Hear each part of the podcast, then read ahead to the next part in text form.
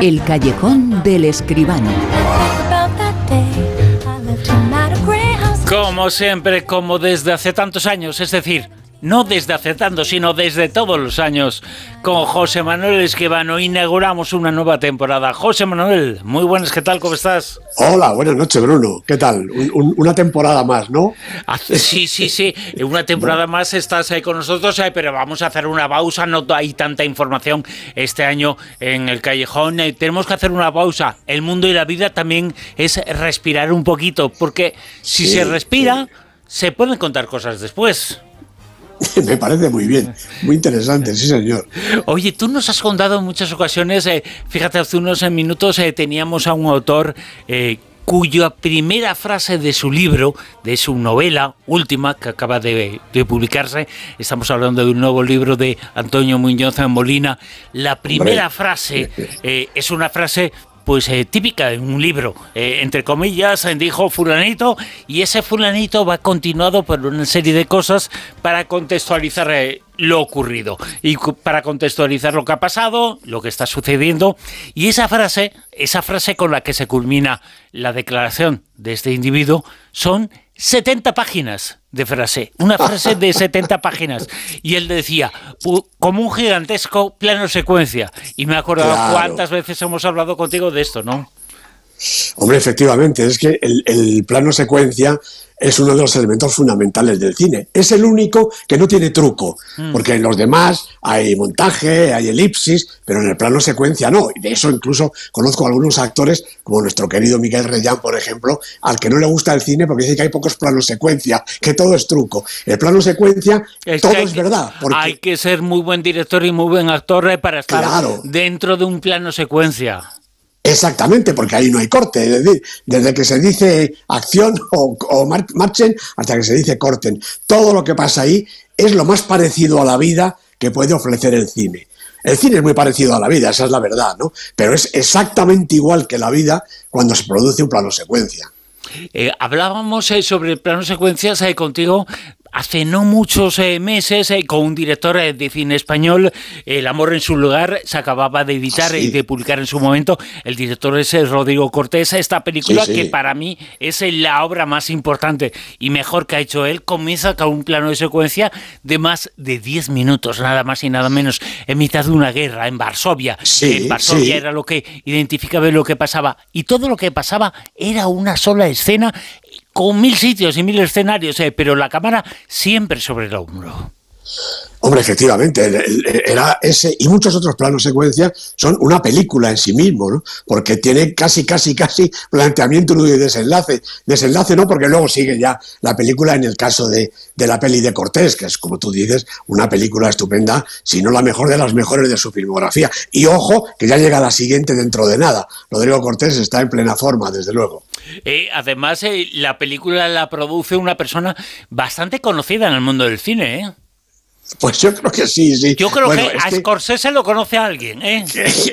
Esto te iba a decir que, que, Rodrigo Cortés ha sabido siempre poner el, el, dedo en la llaga. Bueno, cuando la llaga realmente es lo que hace falta para hacer una película. Eh, Rodrigo es una persona muy inteligente, lo he dicho muchas veces. ¿eh? Además de un gran director de cine, una persona inteligente, mm, sabia, diría yo, y sabe muy bien dónde tiene que tocar, qué resortes tiene que tocar para que la cosa funcione. En este caso, para que la película se haga. Tengo muchísimas ganas de verla, su próxima película. Nosotros también en Los contará aquí hemos estado hablando con él hace unos días, eh, ya está en pleno montaje de esta película, el productor nada más y nada menos que Martín Scorsese.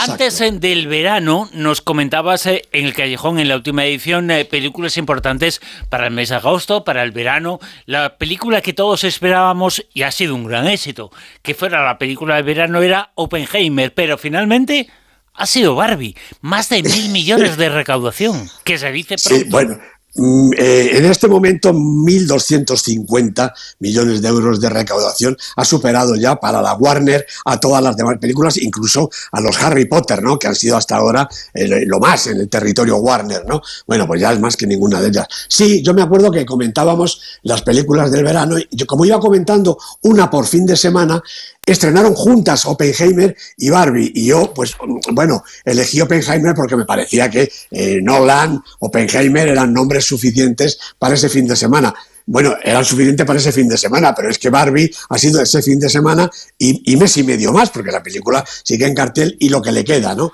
Barbie es, de alguna manera, yo creo que la película del verano y a lo mejor incluso la película de la temporada, la película del año. En cuanto a recaudación, yo creo que no me cabe duda. Barbie, así se titula la película que ha sido el verano, que es una de las películas del año, una película que suena así. Oye, Barbie, ¿puedo ir a tu casa esta noche? ¡Claro! No voy a hacer nada especial, solo una chupifiesta con todas las Barbies. Hemos preparado un acorio con canción y todo. ¡Pásate! Suena guay.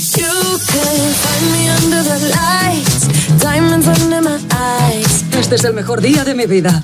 José Manuel, pregunta que te hago. Recomendamos a la gente, eh, porque hay mucha discusión al respecto, una película tan grande que ayuda a ver tanta gente, 1.500 millones casi de dólares de recaudación, la película del verano, la película del año, posiblemente una de las películas en algunos aspectos más importantes de los últimos tiempos. ¿Recomendamos a la gente ir a ver Barbie?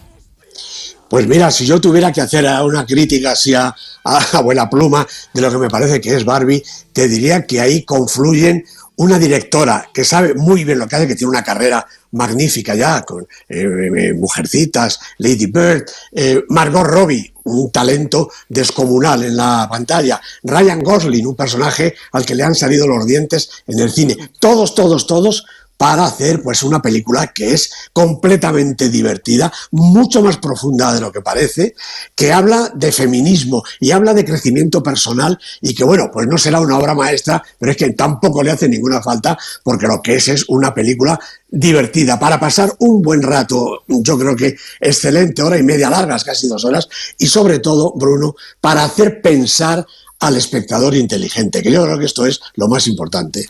La verdad es que a mí me llama la atención el hecho de que una película sobre la muñeca Barbie, sobre el personaje, sea una película con trasfondo. Habrá, por supuesto, una puesta en escena. La película es... Eh, básicamente como película eh, excepcional, pero que tiene un mensaje, que tiene una lectura, que tiene una connotación social.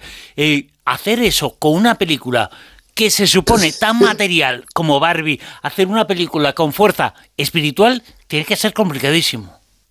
Es complicado y yo creo que ese es el verdadero valor que tiene eh, este guion en principio y luego esta puesta en escena, porque es que lo que dices es verdad, se ha hablado mucho de Barbie, bueno, se ha hablado yo creo que ya demasiado de Barbie hasta que otra circunstancia le ha quitado un poco el, protagonismo, ¿no? Pero Barbie mm, no es solo ese mensaje que tiene, que como tú dices es importante y es trascendente y es un valor del guion, sino que además es que es una excelente película, muy bien rodada, con unas coreografías estupendas estupendamente interpretada y que supone, como digo, un rato de entretenimiento y sobre todo un rato para pensar, porque sobre todo el mensaje feminista, el mensaje de crecimiento, el mensaje que revela cómo es una sociedad idílica, pero al revés, para hacernos pensar en cómo es nuestra realidad exactamente, hombre, son méritos y son valores suficientes para que se pueda, se deba ir a ver Barbie antes de que la quiten de la pantalla, que todavía va a tardar. Desde luego que sí. Hay una escena eh, por comentar. El cine social es muy complicado, pero es como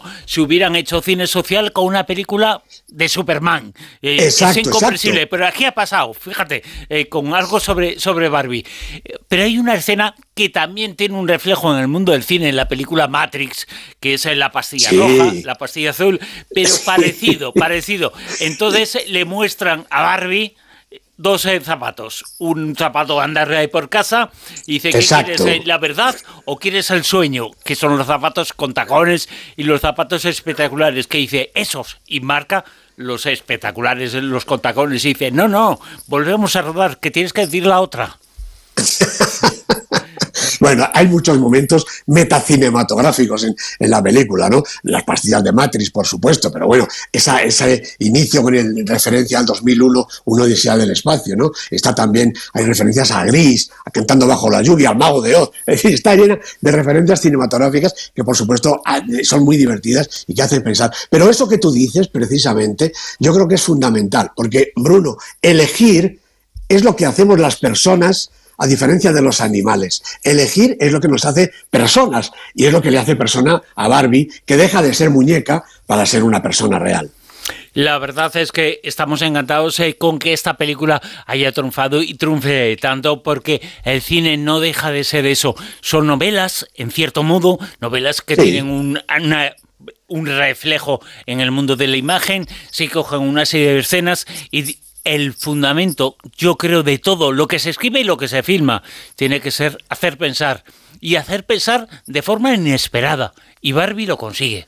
Porque nadie Sí. esperaba que Barbie nos hiciera pensar en ese tema, en el tema sí. social, ¿no?